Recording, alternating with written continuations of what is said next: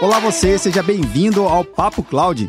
Esse espaço foi criado para debatermos sobre as principais tecnologias que vêm revolucionando as empresas e os seus negócios. A cada convidado que passa por aqui, a gente consegue entender como esse conjunto tecnológico faz sentido para o seu segmento de negócio. E olha que legal, mesmo que a tecnologia aparentemente seja a mesma, o contexto e o significado é totalmente diferente por cada negócio.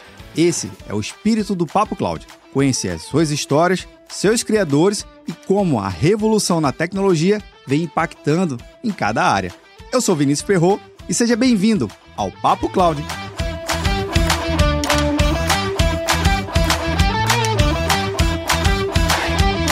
Olá você, seja muito bem-vindo ao Papo Cloud. Eu sou o Vinícius Perro e nesse episódio eu conto com a participação do Henrique Garrido da Nomo. Henrique, seja muito bem-vindo aqui ao Papo Cloud. Obrigado, um prazer aqui estar com vocês. Prazer todo nosso, Henrique, principalmente para falar de um setor tão importante e significativo aqui da nossa economia brasileira, que é o setor de telecomunicações, aonde vocês aí estão trazendo inovações riquíssimas e mudando paradigmas do mercado, que é bem legal. Antes de a gente começar de fato a entrar no nosso tema principal, eu sempre peço para que o convidado conte um pouquinho da sua trajetória de carreira, para a gente poder te conhecer um pouco mais, por favor. Primeiro, obrigado aí pelo, pelo convite. Para a gente é, é sempre um prazer estar tá, tá interagindo, principalmente com uma comunidade de tecnologia. Eu até estava falando aqui antes de começar o papo, né? Então, acho que eu sou, sou um imperativo por natureza. Estou é, com dois filhos, sou triatleta amador, sou empreendedor, então é, tem bastante coisa aí é, em termos de, de atividade na, na rotina, mas eu trabalhei na Endeavor muito tempo, a Endeavor é a maior organização de empreendedorismo aí do, do mundo, então estou aqui Operação do Sul, sou gaúcho, fiquei quatro anos lá, saí da Endeavor e fui ser CEO da Neo Assist, que era um dos primeiros SaaS do Brasil, eu era um concorrente de Zendesk na época, isso 2014, 2013, então a gente praticamente não tinha muita empresa de, de tecnologia, muito menos venture capital, muito menos Sim. essa enxurrada no mercado como a gente vê hoje, inclusive de engenheiras, é, e fiquei lá também quase quatro anos como CEO,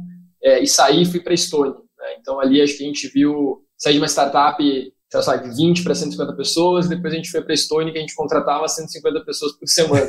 É, e aí grande parte da nossa história, inclusive, passa por lá, né? Porque o nosso, o nosso founding team aqui, eu acho que as 13, 14 primeiras pessoas que a gente contratou é, vieram, acho que quase todas da Estônia, quase todas ajudaram a construir os primeiros sistemas core da Estônia, é, e foi lá que a gente viu um setor muito grande, muito concentrado, ser extremamente disruptado. Então, a Stone foi provavelmente um dos maiores IPOs Nasdaq que a gente já fez aqui Latam, um IPO de 25 bilhões de dólares, e que grande parte do que a gente coloca ali na conta dessa razão era construção de tecnologia no mercado que tinha muito legado, que era o mercado de pagamentos. Então a gente saiu de lá com essa mesma pegada, né, de como é que a gente cria uma empresa de tecnologia numa indústria que é parecida com o sistema financeiro, mas deve ter aí uns 15 anos de delay, que é a telecom.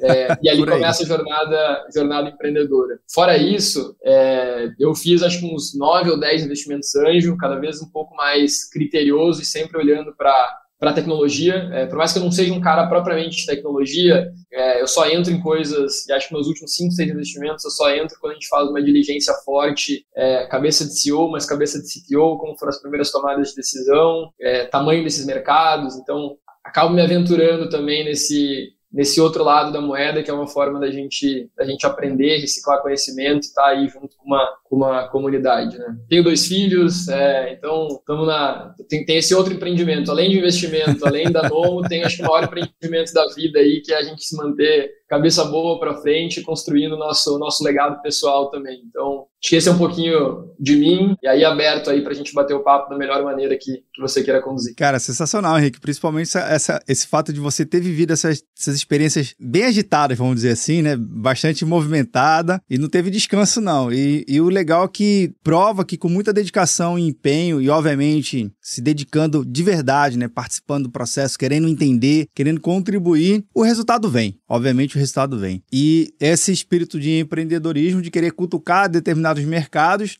fez com que então você olhasse, poxa, eu acho que pagamento está ok, já foi legal. Agora deixa eu ali no tal do setor de telecom e ver o que, que dá ali dentro, né? Como é que foi então a ideia de você formar a Nomo e esse conceito? De, qual foi a, a, aquela brecha do mercado que você conseguiu ver e falou assim, putz, aqui dá para entrar e dá para dá ter jogo aqui dentro? É, assim, final de 2020, é, a gente viu o mercado muito aquecido. Então, muito investimento em venture capital, muito fundo captando, muita empresa captando. É, e, e, a verdade, sim, que eu saí da Stone porque eu queria empreender. Essa, essa é a grande jornada, essa é a grande verdade. Acho que muita gente conta, tem uma história muito romântica sobre essas coisas. Eu acho que eu, a minha é até um pouco sem graça nesse quesito, porque eu fui uma pessoa business-like, eu queria muito empreender, eu sentia que era essa autonomia que ia fazer a gente conseguir construir coisa grande é, e mudar o mundo da maneira como a gente consegue, né? Esse eu acho que é o grande poder de, de empreendedorismo. E eu saí porque eu queria empreender. Então, eu, eu primeiro saí para depois decidir o que, que, eu ia fazer. Então, eu fiquei um tempo ali okay. meio patinando. É, mas eu acho que, tentando, assim, pegar uma conjuntura de coisas que aconteceu, é, não sei na qual teve a maior influência, mas acho que a primeira delas era o mercado extremamente aquecido, então a gente entendia que para você de fato começar a construir algo com potencial de ser grande, você tinha que ir para uma indústria muito grande e quase impossível de ser transformada, Sim. assim como foi com o banco, assim como foi com o pagamento, assim como foi esse serviço de delivery. A gente olhava para a telecom e falava, opa, aqui eu acho que tem elementos que propiciam essa nossa entrada no mercado. Então, o Nubank começou e tinha 35 milhões de cartões de crédito no Brasil, mais ou menos. A gente começou já com 250 milhões de linhas de chips é, em telecom. Então, é um mercado gigantesco, 99% concentrado em três grandes Sim, é, e muito mal servido. Então, NPS de 7, 8%, líder em Procon, líder em Reclame Aqui. Então, a gente falou, putz, você tem mercado gigante, você tem tecnologia extremamente desatualizada, os caras são caras de TI, são caras que não olham necessariamente é, para como se constrói uma empresa de tecnologia, como que você olha para engenharia, então tinha um sweet spot ali dentro e muito mal servido. Então, a gente falou, ó, final do dia, tudo isso ainda assim forma um bom business. Então, milhões de clientes, margens altas, então, pô, se a gente entrar aqui com uma cabeça de construir tecnologia e servir bem o cliente, eu acho que é uma indústria pronta para ser disruptada. Então, essa foi uma das coisas que a gente olhava aproveitando que o mercado estava líquido. A outra coisa, que tem uma história legal, que a gente conheceu um ex-presidente da Telemar, que mais tarde se tornou a Oi. É, então fez a privatização da Telemar, é um cara que tem uma, se chama Ronaldo Iabrude, então tem uma importância na minha trajetória profissional gigantesca, quase um coach para mim. Legal. E ele começou a falar um pouquinho de telecom, ele já estava se aventurando em alguns investimentos também que ele estava fazendo na física. Hoje ele foi presidente do Pão de Açúcar, do Grupo Cassino, é chairman até hoje, da Suzano também, então, cara super bem conceituado, é, mas começou a abrir as portas de telecom. E o mais incrível pra gente é que a gente olhava a época dele, que foi uma privatização, começo dos anos 2000, é, e eram as mesmas pessoas que ainda estavam dentro das grandes operadoras. Então a gente falava, opa, se em quase 25 anos as coisas não mudaram tão, tão drasticamente, ainda tem um sweet spot para a gente entrar e começar a construir, reconstruir essa indústria. Então, acho que teve muito da influência dele. E teve uma terceira coisa que foi a influência da Estônia. Então, a Estônia era exatamente o que a gente estava olhando. Era um mercado gigantesco, concentrado, com pouca tecnologia. E a gente veio grande parte do time de lá. Então, quando a gente olhava para isso, a gente falou, o que a gente sabe fazer? Eu acho que esse growth stage a gente viveu em indústrias muito grandes. E, pô, a gente não tem perfil de ser lifestyle business. A gente quer construir algo e nossa vida é up or out. Ou vai dar muito certo, pode dar muito errado. Mas eu acho que é ali que você tem a chance de, da realização ali, de começar de fato a construir um negócio que possa ser gigante, fazer bem para os clientes e ter uma cultura muito forte. Então, acho que foi essa, essa conjuntura de várias coisas que estavam acontecendo ali em 2020, 2021, que fizeram é, a gente tomar essa, essa, essa, decisão, né? Que nada mais é do que, do que um salto de coragem. No começo você tem pouca tese, você tem pouca Sem gente, dúvida. você conhece pouco da indústria. Você quer muito. Então esse will, esse querer faz a gente, é, a gente correr desesperadamente para conseguir acreditar que dá para disruptar um setor. E aí com o passar dos anos, cada dia a gente está, a gente está mais confiante que isso sim vai acontecer e que isso sim está acontecendo. Então essa, essa é um pouco do nosso do nosso day one. Cara, sensacional. E eu acho que todos os dados que você citou, Henrique, fazem muito sentido, porque o, o, no Brasil a nossa população não é de 250 milhões, é menos, né? Vamos fazer uma conta redonda aqui, 200 milhões de habitantes. Brasileiro, segundo sites especializados aqui, a gente tem o site do Teleco, que é um dos principais sites de referência no mercado de telecomunicações, bem confiável a, a fonte dele. Ele já diz que aqui no Brasil tem praticamente dois celulares ou do, duas linhas por habitante. Então, assim, é um negócio absurdo, né? É, o brasileiro gosta disso, né? Ou você tem um pessoal, você tem um corporativo, mas você também citou, poxa, as três maiores são também líderes de reclamações, de insatisfação. Não tem, enfim, quem está acompanhando o episódio vai ter pelo menos uma história para contar de algum problema que teve com alguma sua, com uma das suas operadoras. Então isso é a oportunidade que você viu. Então, nesse contexto como um todo de ver o mercado extremamente insatisfeito, bagunçado, e poxa, dá para fazer algo diferente. Então, como é que você fala assim, poxa, o meu diferente da Nomo vai ser isso aqui. Isso aqui que eu vou já mostrar que vai ser legal e vai ser algo que o consumidor, que é o principal, que eu acho que a sua fala ela é muito bem embasada nisso. O consumidor que ele vai criar o melhor índice de todos, né? Se ele usa usa bem e é satisfeito, é aquele consumidor que continua utilizando, indica e ainda faz muito mais, né? Então, qual, é o serviço que você realmente falou assim, cara, é aqui que a gente vai fazer a diferença com essa, esse atendimento ao cliente? Só complementando a sua visão ali da Teleco, já respondo a pergunta, mas quando você olha para acessos, acessos quer dizer, quer dizer quantas pessoas têm Sim. algum acesso de telecom, seja banda larga ou seja móvel. Você tem mais de 330 milhões. Olha aí. Se você somar com isso. e se você olhar também, tem a população adulta, de fato, tem mais de um, é, é mais do que um para um, né, entre SIM card e, e população.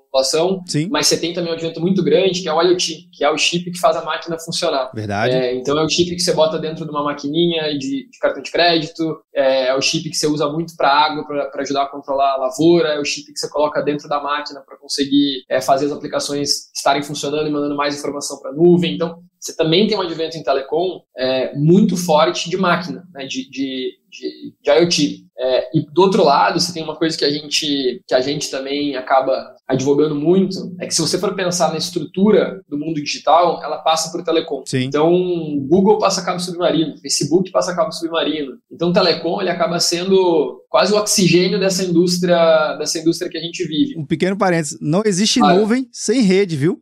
Só para deixar bem claro. Não existe. Tanto que hoje todas as grandes empresas, inclusive de nuvem, elas são clientes das grandes empresas de telecom. Sim. E uma linha de receita muito grande. É, a gente fala assim, esses caras tiveram a chance de construir inovação, as empresas de telecom. Um WhatsApp poderia ter nascido lá dentro, um Twilio poderia ter nascido lá dentro, um Zoom poderia ter nascido lá dentro. Mas não nasceu, é um mercado concentrado, pouca Verdade. inovação e que você se acostumou com isso. Então, eu acho que tem, tem várias coisas que a gente, que a gente abraça aí, olhando para para telecom. Ele é muito mais do que necessariamente o, o, chip que a gente coloca aqui dentro do, do, do celular. É, e aí, entrando no, na, sua, na, sua, pergunta aqui, sendo objetivo, o que, que, a gente entendeu da indústria, que eu acho que é o nosso, nosso pulo do gato, assim. É, quando você olha para o mercado, e para o mercado de telecom, você vê que você tem sabe, um churn anual de quase 40%, então você tem mais de 100 milhões de chips que são trocados todos os anos. Caramba. É, quando a gente olha para móvel, tá? Mas banda larga a gente tem números parecidos. É, e você teve até algumas outras iniciativas de operadoras sendo construídas para tentar abocanhar essa indústria tentar nichar e abocanhar essa indústria. Então, você tem muito clube de futebol, você tem muito varejista. Sim. A gente teve algumas iniciativas para construir operadoras do zero. O problema na nossa visão é que o mercado ele não está quebrado em aquisição. Você não pode ser um reseller. Você cria a marca, e você tenta trazer cliente para dentro. Porque o modelo de você fazer isso é você usar a mesma stack que os grandes usam. Verdade. Se você usar mesmas, a mesma stack, você até tem uma marca legal. Você até consegue falar, pô, eu tenho um Nubank de telecom, eu tenho um mock de produto legal, eu tenho desenhos legais, eu tenho marcas legais. Só que no final do dia, na nossa, se a nossa visão, a gente não sabe ainda se é verdade, a gente está tentando comprovar que sim, ela é uma visão que se você usar a mesma stack de quem é líder de Procon de Reclame Aqui, você provavelmente vai cometer os mesmos erros em algum momento. E aí, dificilmente, você faz telecom ser algo como o Fintech fez. Um business que o NPS pode ser 70%, 80%. É, porque o que o cliente está cansado? Está cansado de ser mal atendido, de ter cobrança indevida, de não ter confiança dentro da, dos provedores de, de, internet deles. Então, quando você olha para isso, não é um problema de aquisição, essencialmente. A aquisição está dada. Você tem 100 milhões de chips que são trocados todo ano. Okay. É, o que você precisa fazer é um negócio com pouco atrito. Você precisa redesenhar, e a gente botava muito no, no nosso primeiro deck de captação, que é a gente vai ficar um tempo sem cliente porque a gente quer reconstruir do zero uma operadora que funcione. Então, como é que você leva, e aí depois a gente pode entrar aqui no papo de nuvem, mas como é que você leva telecom, que é uma indústria ainda muito baseada em hardware, muito baseada em on-premise, como é que você leva telecom para nuvem, assim como foi fintech, e começa a construir sistema que você tenha mais autonomia, é, que você tenha mais flexibilidade, é, que praticamente você construa uma stack, uma plataforma que faça as coisas funcionar com menos atrito. Se você for pensar, telecom foi construída nos anos 90 para vender minuto, voz, muito caro para poucas pessoas. Na época era pulso. Hoje ela vende dado muito barato para todo mundo. Verdade. Como é que o sistema suporta isso ao longo do tempo se você não dá manutenção? Como é que você faz transformação digital é. se a pessoa de produto, design, engenheiro não quer trabalhar numa, numa empresa como essa? Então a nossa visão é o que está quebrado não é aquisição. O que está quebrado é você reconstruir algo que te tem uma experiência 10 vezes melhor na ponta. E a gente brinca, tem um fundo que a gente segue muito, que é a QED, que o, que o Mike, que é o cara que toca esse fundo, ele fala: o que você começa a construir em front-end deve ser mapeado para você terminar em back-end. Que é assim que você faz infraestrutura. Então, no final do dia, a gente criou uma infraestrutura de telecom. Acho que o nosso grande sweet spot é como é que a gente fez sistemas core do zero, que nunca foram refeitos antes, para conseguir operar algo com menos atrito. E aí, puxando a última frase que você falou na pergunta, que é o cliente que acaba advogando e tendo bons índices para gente, a gente hoje tem um NPS de 84% com alguns milhares de clientes ativos. Sensacional. É, então, a gente fala assim, é muito menos sobre a marca e muito mais sobre uma experiência com pouco atrito, com uma jornada simples e que a gente gasta muito tempo e muita grana, 70% da nossa grana a gente gasta em tecnologia, com time de tecnologia, com produto, com design, com engenharia. É, então a gente gasta dinheiro, a gente aloca capital para construir algo que seja 10 vezes melhor na ponta. E isso não é marca e venda, isso é construir tecnologia. Óbvio que marca e venda tem, tem um ativo gigantesco aqui Sim. dentro, tá? Mas o nosso spot é ser uma empresa de tecnologia atacando o telecom. A gente não é uma empresa de telecom tentando construir tecnologia. Cara, isso muda toda a história do jogo, porque deixa muito mais claro que, primeiro, vocês não têm nenhuma amarra do processo do stack tradicional, né, que as operadoras têm hoje. Segundo, essa evolução tecnológica, ela é muito drivada para estar tá atendendo a necessidade e antecipando determinadas necessidades do cliente. Então, é óbvio e é assim, a gente fala que é óbvio, mas a gente sabe que nem, nem tão óbvio assim, né? Mas fica óbvio aqui no nosso bate-papo, na sua fala, Henrique, que quanto mais você investe na tecnologia que realmente vai resolver um problema, vai ou vai evitar um problema do cliente, é a tecnologia certa a ser investida. Agora, que tecnologia é essa? Óbvio, você citou, né? Você tem computação em nuvem lá dentro, é uma literalmente uma caixa de Pandora. Tem milhares de milhões de serviços diferentes, serviços cognitivos, serviços de inteligência artificial e tantos outros mais. Então, acho que ter essa visão na tecnologia, mas não ser apaixonado unicamente pela tecnologia, mas sim ser apaixonado por resolver o problema com base na tecnologia. É isso. É isso, né? Acho que até nossas primeiras decisões aqui, talvez eu não seja o cara da companhia mais indicado para aprofundar esse tema, mas dando um pouco de contexto em como a gente pensa. E eu acho que esse mindset também é o que a gente leva até para algumas empresas que a gente investiu quando a gente vai analisar qual, é, qual é a matriz das primeiras decisões que uma startup deve tomar. E se você quer ser uma empresa de tecnologia, acho que suas, suas, suas primeiras decisões te dizem muito onde você quer chegar. E no final a gente tem menos preciosismo pela tecnologia em si, mas muito por como a gente faz algo que a gente consiga escalar, corrigir e resolver o problema lá na frente. Então todo mundo fala, pô, mas qual que vocês definiram é, a cloud que vocês estão usando? A gente está no GCP, tá? Full GCP. Okay. É, é, a gente diz que a gente tem várias respostas que a gente pode dar aqui. Tem uma primeira grande resposta, que eu acho que é a mais honesta, que é aonde a gente aprendeu. Então a gente conseguiu escalar grandes aplicações na nossa última experiência dentro do GCP. Então a maneira mais rápida para a gente construir uma startup, que os primeiros anos são difíceis, porque é muito intenso Sim, o capital, o cliente, você vive uma sobrevivência nesse começo, era a gente, a gente já conhecia e tinha domínio. Pô, tem coisa que você abre mão por estar no GCP? Provavelmente sim. Talvez eu não seja o cara mais indicado para falar, mas provavelmente sim. Mas a gente foi, porque é onde a gente tinha mais experiência e andava mais rápido. E a outra coisa que a gente gostava muito, acho que de plataforma de dados, e a gente também estava muito mais acostumado com a, com a stack do, do GCP e também pelas soluções de Kubernetes. Então, a nossa decisão foi muito mais por essa. A mesma maneira quando nos perguntam sobre linguagem. A gente definiu uma linguagem principal. Agora a gente está revendo algumas coisas aqui. Então a gente está com JavaScript e usando algumas coisas para complementar de TypeScript. Muito disso foi porque a gente sabe que é difícil demais construir time de tecnologia Sim. e a gente vê que a comunidade de JavaScript cresce muito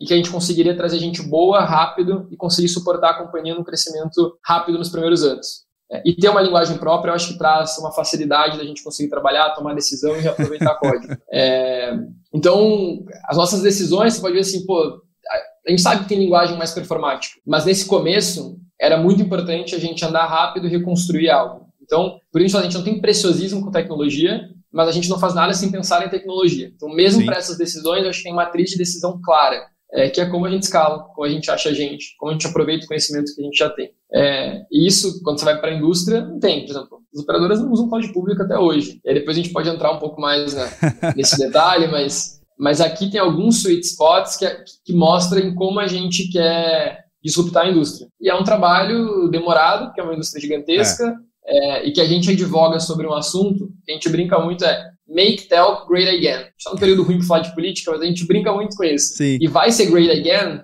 quando você conseguir mostrar que você tem menos atrito, que você tem um custo de servir menor, que você consegue ter clientes que são apaixonados por você. Em algum momento você usa a telecom, inclusive, para distribuir outros produtos. Mas isso é um caminho longo é. e que a gente tem que todo dia derrubar, derrubar muita parede aqui, vencer muito paradigma para conseguir entrar nessa indústria. Mas, Henrique, fica o meu comentário aqui em relação a essa matriz de decisão. Se pelo menos metade das empresas tomasse a decisão baseada nessa matriz que você citou aqui, já teria um resultado bem melhor. Porque quem, quem acompanha o nosso episódio sabe, gostamos de tecnologia, é legal, é apaixonante, é super interessante ver funcionando, mas muitas das vezes a gente acaba se encantando, né? E aí se apaixona por uma coisa, não quer largar a mão daquilo ali e esquece dos principais fatores que você citou aqui. Interessante, viu? Então vou dar, dar um grife aqui, galera. Olha a matriz aí do Henrique que falou. Volta o episódio, reveja, faz total sentido. considerando toda essa evolução, toda essa bagunça que já foi feita aqui, que vocês criaram na Nomo, esse conceito de plano flexível, ele se encaixa em que momento para o cliente? Assim, qual é a ideia por trás de um cliente olhar assim, poxa, tem um plano flexível aqui que possa fazer mais sentido para mim. Explica aqui para gente. Legal. A gente, tem, a gente tem duas grandes ofertas, né? A gente tem o produto de subscription tradicional, então que é a maneira como a gente está vendendo um pacote, que você okay. tem internet, ligação de minuto, e aí com total flexibilidade, você cancela no app, você pausa no app, então tem algumas features que a gente só consegue construir porque CRM é nosso, billing é nosso, é, a maneira como a gente cobra e payments também é nossa. Então, lá, você pode apertar um botão e você pausa. Você vai viajar, você pausa. Você não precisa ficar, pausa, não precisa ficar usando. É, se quer cancelar, pô, não tem atrito. Assim, a gente brinca you love people, let them go. Assim, a frase do Google. A gente fala, pô, você quer sair, sai. Vai doer, mas a gente quer fazer algo que você fique porque é melhor. Então, a gente tem esse produto de subscription, que a gente foi o produto que a gente escalou até agora. E o plano flexível, a gente está entrando para abocanhar uma outra, um outro pedaço do mercado. Né? Qual é o conceito do plano flexível? O conceito do plano flexível, você tem uma assinatura flat, é, então você vai pagar um valor menos de 10 reais para você ter sua linha, ter seu número. É, e cada vez que você quiser carregar, então, ah, eu, sei lá, eu quero fazer, preciso botar 1 GB de internet. Você tem dentro do aplicativo, simplesmente cartão de crédito cadastrado e você vai carregando com, vai, com a matéria-prima que você precisa para aquele momento. O conceito disso para gente Primeiro, aprender muito como que o cliente toma a decisão de montar pacote, porque muitas vezes se eu perguntar para você agora, qual é o pacote de internet que você tem, quanto você paga e quanto você usa, pô, assim, até hoje a gente não conseguiu encontrar ninguém que saiba responder. A gente só se a gente empoderar Tô pensando o cliente aqui, a montar esses pacotes... Acho difícil responder, viu? É muito difícil. Mas a gente precisa empoderar cliente a montar esses pacotes, é, será que a gente não consegue ter, a gente não consegue ressignificar o tipo de oferta que é feito em telecom? Então, pô, eu não uso minuto, eu não faço ligação, então não preciso ter ligação, mas eu gosto de usar dado, então eu vou comprar dado quase como um pay-per-use, eu vou comprando e vou usando, vou comprando Perfeito. e vou usando. Então a gente acho que é uma forma de empoderar o cliente é, a conseguir garantir que ele tenha seu número, que tenha sua, sua identidade digital ali dentro é, e que vá usando mediante demanda. E a gente também entende que esse produto ele é um pretexto para a gente começar a entrar em algumas coisas de segurança que a gente fala. Então, por que você não tem um segundo número virtual para fazer two-factor? Começar a se proteger desses roubos de celular. Como é que a gente pode fazer isso? É, você pode ter um número virtual com a gente que você está pagando um valor muito baixo e que você não precisa ter matéria-prima, mas você consegue fazer algumas coisas de número virtual, two-factor, etc. Então, ele também é, eu acho, um pretexto que a gente vê muito como uma capacidade de inovar ali na frente. E a outra coisa é o segundo número, né? Então, é, muita gente tem segundo número, mas você não precisa ter dois aparelhos. Verdade. E, by the way, você dificilmente vai usar os seus dois números na mesma proporção. Então, puta, como que a gente reduz essa conta e deixa o cliente sendo bem atendido naquilo que ele precisa? É, então, então, acho que ele vem, assim, de uma forma de maior coisa empoderar o cliente. Empodera, monta a sua oferta e a gente vai estar aqui fazendo o mais fair possível para para você ser bem atendido. E a outra é a nossa capacidade de inovação, de construir produto, de aprender numa velocidade rápida para onde o mercado de telecom está indo. Cara, incrível, Henrique. Agora, assim, uma pergunta visando o usuário, tá bom? Tá acompanhando aqui o bate-papo, achei legal. Poxa, eu queria contratar, mas eu não vejo o chip da Nomo, né? Num varejista de vestuário que eu frequentemente já uso, ou na rua, ou numa banca de jornal. Como é que eu chego até vocês? Muito bom. Primeira coisa, a coisa mais legal, que a gente mais se orgulha até agora: 35% das nossas vendas estão vindo de indicação. Então a gente legal. produtizou uma feature de Member Get Member. É, a, gente, a gente sempre fala assim: a gente quer crescer muito, a gente quer crescer do jeito certo. Então, crescer do jeito certo é você crescer com churn baixo, com NPS alto, com indicação, com CAC saudável. A gente está conseguindo. Então, grande parte do nosso canal hoje vem por indicação. A gente tem no app uma feature de, de Member Get Member que é super legal para a gente construir um produto em cima disso é, e que hoje é uma geração muito grande de, de lead de vendas para a gente. É, a outra maneira é, que a gente está fazendo, a gente ainda tem fila de espera. Então, o que, a gente está, que a gente fala muito assim, a gente está procurando ainda numa fase, mesmo tendo alguns milhares de clientes, uma fase ainda muito beta, uma fase que a gente coloca cliente para testar, para nos dar feedback, que tenha fit com o produto, que é a maneira da gente ter uma capacidade de aprender muito rápido com aquele que vê valor no que a gente está construindo. E a gente sabe que tem uma parcela do mercado que ainda é muito sensível ao preço, à oferta. Sim. Por mais que a gente já reduziu o preço duas vezes, melhorou a oferta duas vezes nos últimos oito meses, é, a gente tenta ainda trabalhar muito com essa fila de espera, com essa capacidade de achar o cliente certo no momento certo da companhia. Mas a gente já tem na nossa landing page, já dá para para entrar na fila. É, depois a gente até pode pensar aqui em como acelerar a turma do, do, do podcast, se quiser, se quiser, Opa, testar, o, vamos quiser testar o produto, porque eu acho que tem bastante fit. E a decisão de não ir para distribuição em varejo, eu acho que ela ainda vai numa decisão de. Você tem aquele mote que o Vale do Silício falava muito, que era moving fast and break things. Sim. Puta, em telecom não dá para fazer isso. Não dá para break things. Porque pô, se você não tem internet, você praticamente está sem sua dignidade. A gente não estaria fazendo esse papo. É, não conseguiria pegar meu carro e chegar no escritório. É, não conseguiria chamar um Uber. Não conseguiria pagar uma conta. Então, não dá para break things. Então, a gente tem que crescer de forma consistente, encontrando o cliente certo, e a gente acha que fazer isso pelos nossos canais, ter uma capacidade da gente gerir a nossa entrada de cliente, a nossa manutenção, é a maneira que a gente mais garante que a gente está construindo algo que é, vai ter valor no futuro e vai ser perene, e não uma Legal. startup que cresce, cresce, cresce, não tem margem, não tem dinheiro, quebra. Esse não é o nosso jeito de fazer, de fazer negócio. e não é por isso que a gente não está crescendo, a gente cresce 7% por semana nas últimas 30 semanas. Então acho que a gente está numa pegada forte, assim, mas acho que tem, tem esse cuidado. Legal, cara. E assim, é bem interessante que você vai realmente criando, e entendendo a necessidade do cliente e vai construindo um produto. Então, assim, é uma coisa que é muito é orgânico e natural e mesmo assim intuitivo. E você, falou uma coisa que eu achei super incrível. É o cliente certo no momento certo, na necessidade certa, né? E atender é, é o melhor dos mundos, né? Agora, considerando tudo que já foi feito, dá pra gente imaginar um pouco do futuro? O que, que dá pra vir aí nos próximos anos? Se puder compartilhar aqui, o que, que vocês já estão planejando para os próximos anos de inovação, criação de novos serviços? Legal. Acho que é difícil startup planejar muito longo, assim, É. né? A gente ainda está num, num momento Verdade. num momento legal, mas eu acho que contando um pouco da, do nosso roadmap aqui, tanto de inovação quanto de companhia, tá? A gente viu um advento acontecer em telecom muito legal, que foi o leilão de 5G. Então, Uhum. o leilão de 5G trouxe muita empresa construindo infraestrutura, Sim. é, então, muito player novo. A gente teve três IPOs ano passado das empresas de fibra, de banda larga. Então, a gente vê que é um mercado que está crescendo muito. É, então, a gente teve maior M&A um dos maiores M&As do Brasil, que foi o BTG comprando a Oi. A gente teve três IPOs, a gente teve leilão de 5G. Então, a gente vê um advento muito grande de modernização de infraestrutura em telecom. E a gente está com um braço aqui que a gente produtizou a nossa stack. Então, a gente batizou ela de Nomo Wave, é, que é um braço também B2B que a gente está, acho que, tentando simplificar aqui. A gente está usando o que alguns banking as a services fizeram, então uma Pismo, uma Doc, uma Swap, uma Cellcoin, é, a gente está também construindo isso para essas empresas de telecom. Então é uma maneira da gente atender mais clientes e saber que onde tem Nomo você está modernizando e você está fazendo a transformação digital com quem é backed by tech companies, né? Assim, a gente realmente Sim. tem essa mentalidade de, de construir a tecnologia. Então tem esse braço, a gente já tem aí dois clientes utilizando, isso vai também acelerando muito o aprendizado. A gente constrói no B2C, a gente tem um ciclo rápido, a gente bota cliente para dentro, a gente escala, mas do outro lado a gente também replica isso para algumas indústrias que a gente não necessariamente está entrando, mas que a gente faz a diferença. E aí você acaba aprendendo a cadeia inteira. Então tem esse braço de Nomo Wave que a gente está lançando, que a gente está super entusiasmado. Então isso já está acontecendo. Provavelmente ali por março a gente faz um lançamento mais institucional, mas já é um spoiler aqui do que a gente está construindo.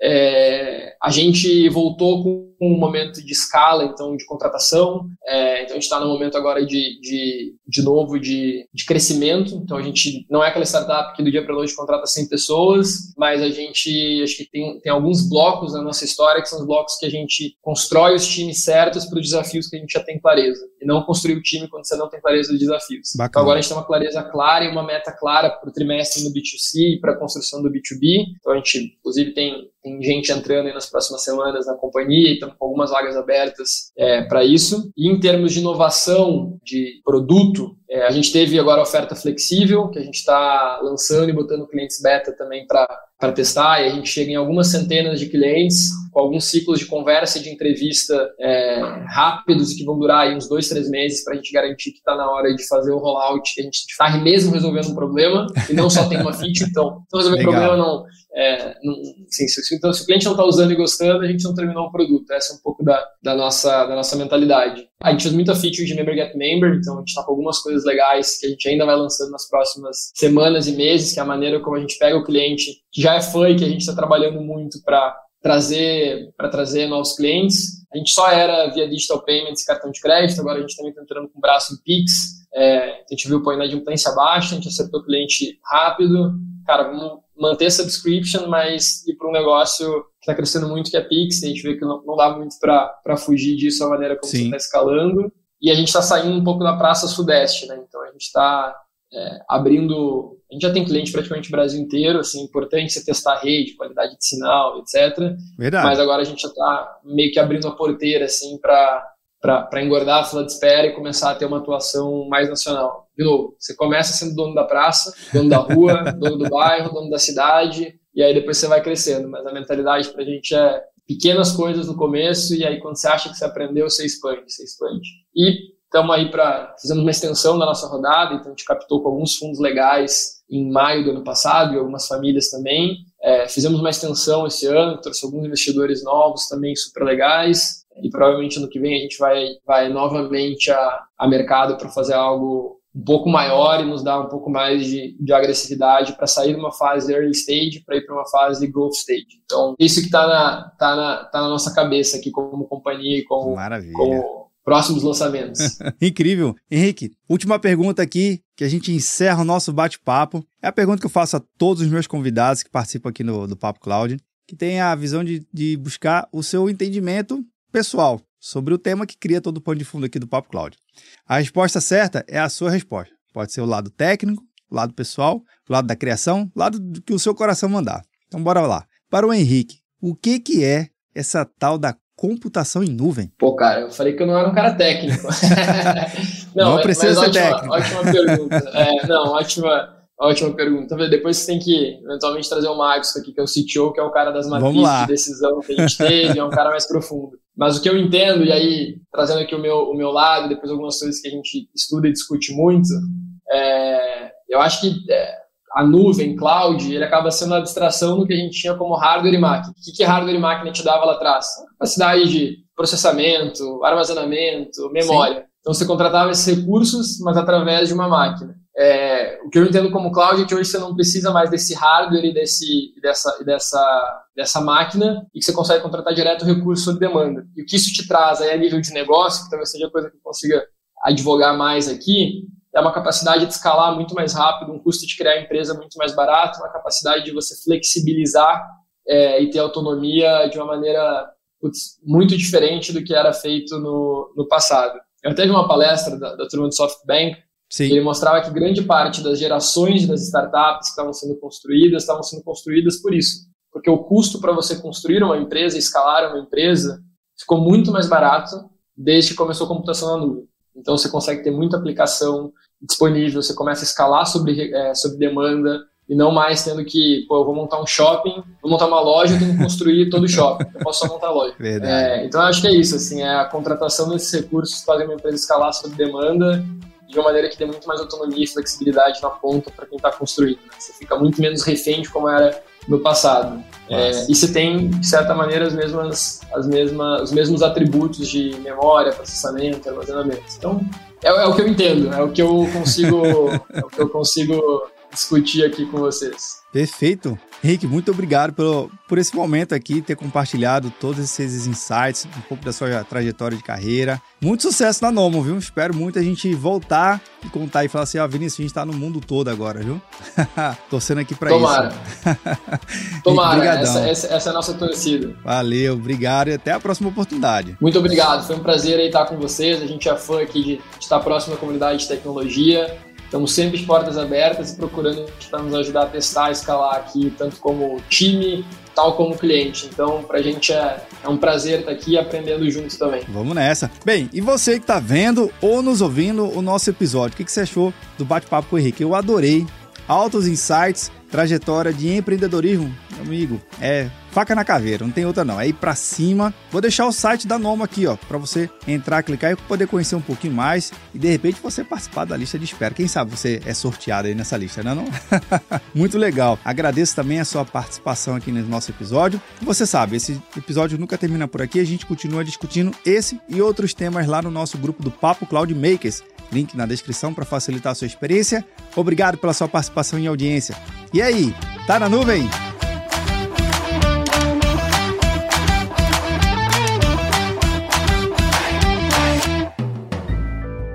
Mais um produto com a edição Senhor A.